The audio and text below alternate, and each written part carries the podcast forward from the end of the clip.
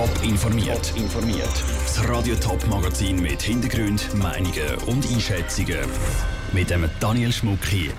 Wie sich das Coronavirus auf die Lehrabschlussprüfungen auswirkt und was für gute und schlechte Seiten die sozialen Medien in Krisenzeiten haben.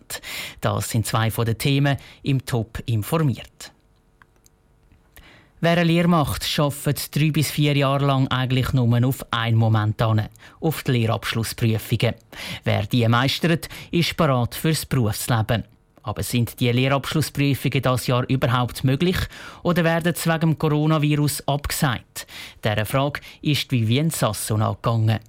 Lernende im letzten Lehrjahr stecken gerade mit in den Vorbereitungen für die LAP die LAP. Das sind die zwei Wochen im Jahr, wo Dutzende Schülerinnen und Schüler stundenlang mit räuchenden Köpfen im gleichen Raum hocken, um zu zeigen, was sie können.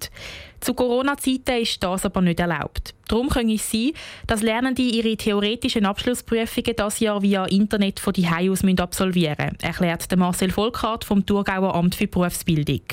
Und beim praktischen Teil muss man einfach vom Abstand her das sicher gut lösen. Aber das muss man sicher mit jedem Beruf einzeln anschauen und wir haben auch Zeit, also die meisten Prüfungen fangen erst April, Mai an.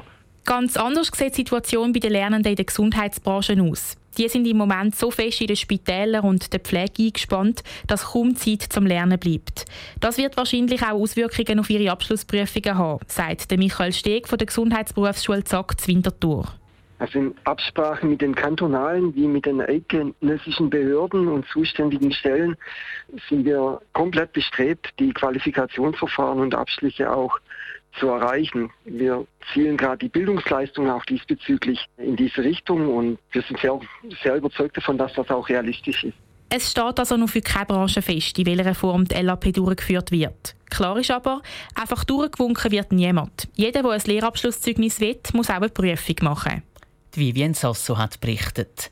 Die genauen Bestimmungen für die Lehrabschlussprüfungen müssen schlussendlich auf nationaler Ebene gemacht werden, so dass für alle Lernenden in der Schweiz die gleichen Bedingungen gelten. Die bleiben. Das ist jetzt das, was alle machen sollten wegen dem Coronavirus, wo nicht zwingend raus müssen. Für viele bedeutet in dieser Zeit Social-Media-Plattformen wie Twitter, Instagram oder Facebook eine Zuflucht von sozialer Isolation. Der Vinicio Melchioretto hat mit verschiedenen Social-Media-Experten über Fluch und Sagen von diesen Plattformen geredet. Es ist gerade eine schwierige Zeit für sozialen Austausch. Viele Menschen, die nicht gerade eine Familie um sich haben, suchen die Zeiten des Coronavirus sozialen Kontakt online. Der Social Media Experte Sam Steiner sieht in diesen Plattformen einen guten Ersatz zu den persönlichen Kontakt. Es kann natürlich schon Menschen zusammenbringen durchs Netz, wo sonst nicht könnten zusammen sein. Also wir haben zum Beispiel mal zu Nacht gegessen mit meinen Eltern über Videocall und sie haben ein bisschen Einblick gehabt, sie sind ein bisschen isoliert oder auch normalen Austausch auf Twitter und Facebook so Sachen ist natürlich schon social. Auf Plattformen wie Facebook, Twitter und Instagram bieten auch viele junge Menschen der Risikogruppe an, für sie zu posten oder sie anders zu unterstützen. Aber wie alles bietet Social Media speziell jetzt auch Gefahren. Vor allem Fake News sagen das Problem, so der Sam Steiner. Es geistert viele Informationen um, die dann nicht geprüft werden und weitergeleitet werden. Irgendwelche Tipps zu Luftanhalten, abstruse Sachen und natürlich auch die ganze Geschichte mit Panik machen, Angst, Ablenkung halt auch, dass man die ganze Zeit neue Zahlen bekommt. Das kann natürlich ablenken von allem. Er sagt auch, dass durch die vielen Coronavirus-Posts die ganzen Plattformen im Moment überflutet werden. Die Menschen sind wegen dem fast schon übersättigt mit diesen vielen Meldungen. Für den Social Media Experten Jürg Kobel überwiegen trotz der Gefahren aber klar die positiven Aspekte. Ich denke, Social Media ist eine sehr gute Informationsquelle und bietet eben auch die Möglichkeit zum direkten Dialog. Und auf praktisch jeder Plattform hat das Bundesamt für Gesundheit auch Werbung geschaltet, dass man eben daheim bleiben und die entsprechenden Regeln auch via Facebook, Instagram oder LinkedIn vermitteln. Besonders Lob kommt der Bundesrat allen Bärsen über von den Social Media Experten.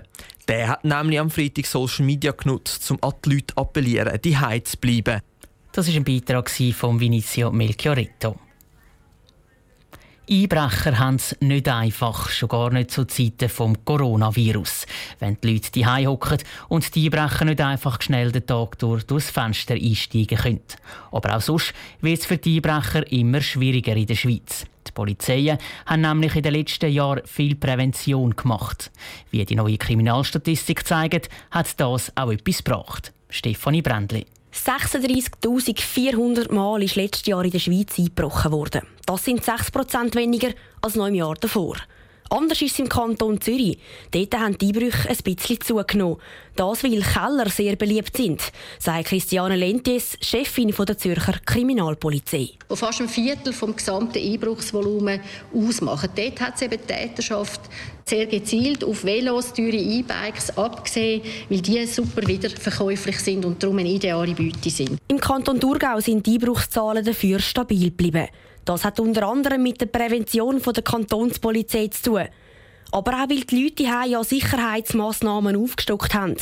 Darum herrscht laut Andi Taylor von der Kantonspolizei Thurgau bei den Einbrechern das Motto «Weg von den Einfamilienhäuschen hin zu Mehrfamilienhäusern oder äh, Geschäftsliegenschaften». Also dass Einbrüche eher dort stattfindet, weil offenbar die Täterschaft auch davon ausgeht, dass sie dort noch eher zum Ziel kommt. Bei den Polizeien führen halt auch die Einbrecher ihre Statistiken, wo es am lukrativsten ist. Beim Kanton St. Gallen zeigt sich das im Regionenvergleich. Während dem nämlich in der Stadt vergleichsmäßig wenig gestohlen wird, gibt es eine Region, die besonders beliebt ist, sagt Hans-Peter Krüsi von der Kantonspolizei St. Gallen. Im Gebiet vom Bodensee-Rindl so ein bisschen um Weil herum bis St. Gallen. Das zeigt uns ganz klar, dort wo es eine Autobahn hat, wo die Täterschaft schnell kann kommen und wieder weg, dort haben wir auch mehr Einbrüche. Unter anderem wegen dem ist die Zahl der Einbrüche beim Kanton St. Gallen um 4% gestiegen. Aber wie in den anderen Kantonen auch, zeigt sich, dass viele von denen können aufgeklärt werden. So sind im letzten Jahr viele grössere Einbrechergruppen dingfest gemacht worden. Darum hoffen die Polizeien auch, dass die Einbruchszahlen weiterhin zurückgehen. Der Beitrag von Stefanie Brändli. Bis jetzt ist das Rekordjahr der Einbrüche in der Schweiz im 2012 Dort hat es fast doppelt so viele Einbrüche gegeben wie letztes Jahr.